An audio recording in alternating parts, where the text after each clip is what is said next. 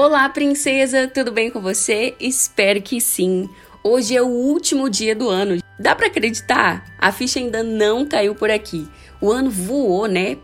Talvez para você seja até um alívio nós encerrarmos logo 2020, mas eu confesso que eu ainda estou com medo diante da rapidez do tempo. Passou depressa demais. Mas calma que não é sobre isso que nós vamos falar, não. Não, não, não é sobre o último dia do ano. Embora tenha a ver com isso. Então fica ligadinha para você receber essa última mensagem de 2020.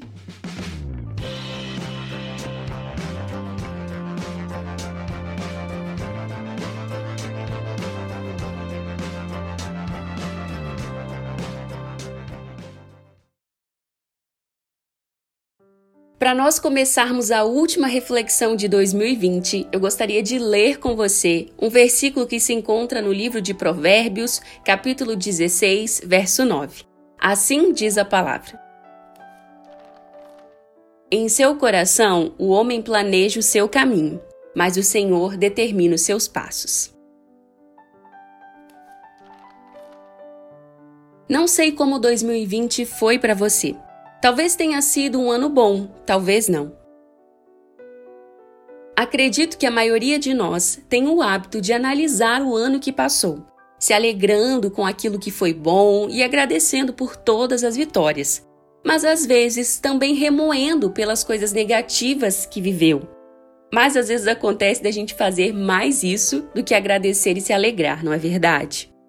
As análises de fim de ano podem ser muito boas quando nós conseguimos levantar os pontos de agradecimento, levantar os pontos positivos e também observar aspectos que nós podemos melhorar ou mesmo que nós podemos descartar do nosso comportamento, do nosso pensamento, do nosso dia a dia no ano seguinte.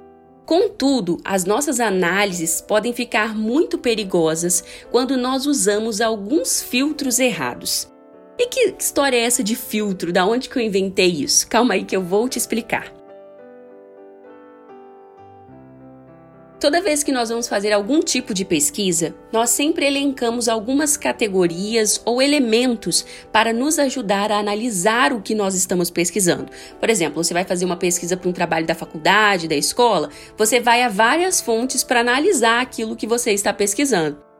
Outro exemplo é que eu estou fazendo mestrado, sim, eu estou nessa doideira, e eu precisei criar várias categorias para analisar o meu tema de pesquisa, né, o meu projeto. Então perceba que nós temos o hábito de usar algumas categorias, alguns elementos para fazer pesquisa, análise. Mas nós não só fazemos uso dos filtros quando nós estamos fazendo alguma pesquisa acadêmica, algum trabalho científico. Nós fazemos isso na nossa vida também. E nós costumamos usar como filtro, muitas vezes, a vida alheia, o que é um tremendo perigo. Por exemplo, talvez alguma amiga, alguma conhecida minha tenha viajado mais do que eu esse ano. Ou talvez quando eu olho para outras páginas, para outras pessoas que produzem conteúdo na internet, eu possa perceber que elas produziram mais conteúdo do que eu, ou tenham alcançado mais pessoas, ou produzido coisas mais legais. Talvez você possa perceber que uma amiga sua tenha conseguido um emprego excelente enquanto você foi demitida.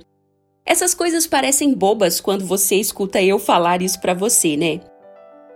Mas elas não são bobas para o nosso coração, principalmente naqueles dias em que nós não estamos muito bem. E embora nós não estejamos sendo movidas pela inveja, nem desejando o mal das pessoas que nós usamos como filtro, a longo prazo isso pode acabar prejudicando e muito o nosso coração. Pois quando nós cultivamos o hábito da comparação, e nós já falamos aqui sobre isso em outros podcasts, nós corremos o risco de fechar os nossos olhos para as coisas boas que aconteceram conosco até mesmo nós conseguimos acabar criando o hábito de começar a murmurar, de invejar, de perder a gratidão e praticar a ingratidão quando nós tornamos esse hábito da comparação algo rotineiro na nossa vida, no nosso coração. E em meio a este cenário, a estas práticas, nós dificilmente cultivaremos um coração grato a Deus, seja pelos dias bons ou maus, e aí, diferente de encontrar contentamento no Senhor, como o apóstolo Paulo encontrou, nós não vamos estar nada contentes.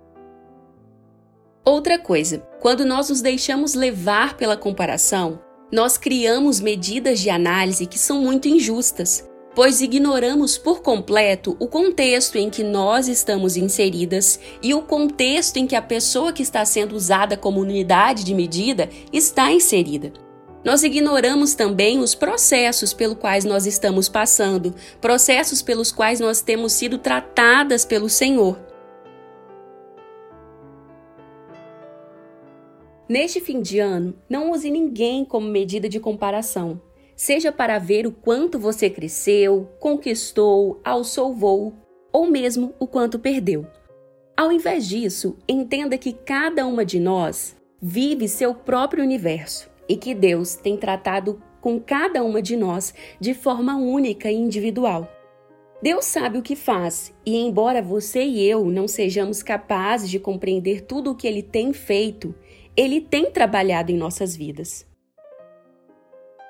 Amanhã nós teremos a oportunidade de começar um novo ano, se Deus assim permitir.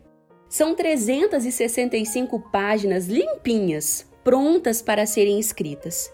Temos a oportunidade de planejar, de sonhar e estabelecer objetivos. Mas assim como Tiago nos lembra lá em Tiago 4, nós não sabemos como será o amanhã, só Deus sabe.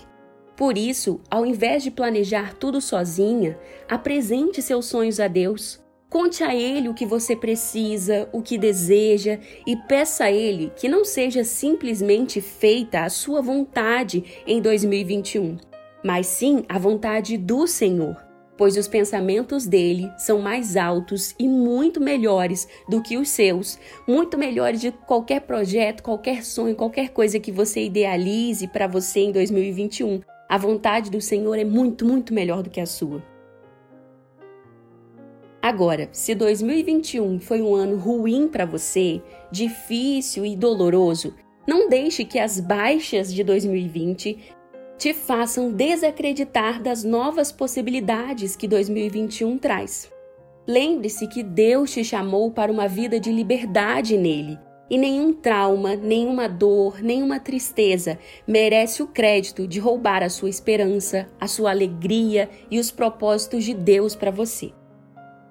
Que possamos começar o ano de 2021 planejando ao lado do Senhor que possamos entregar o controle total das nossas vidas, da nossa história, nas mãos do Senhor, porque Ele sabe o que faz.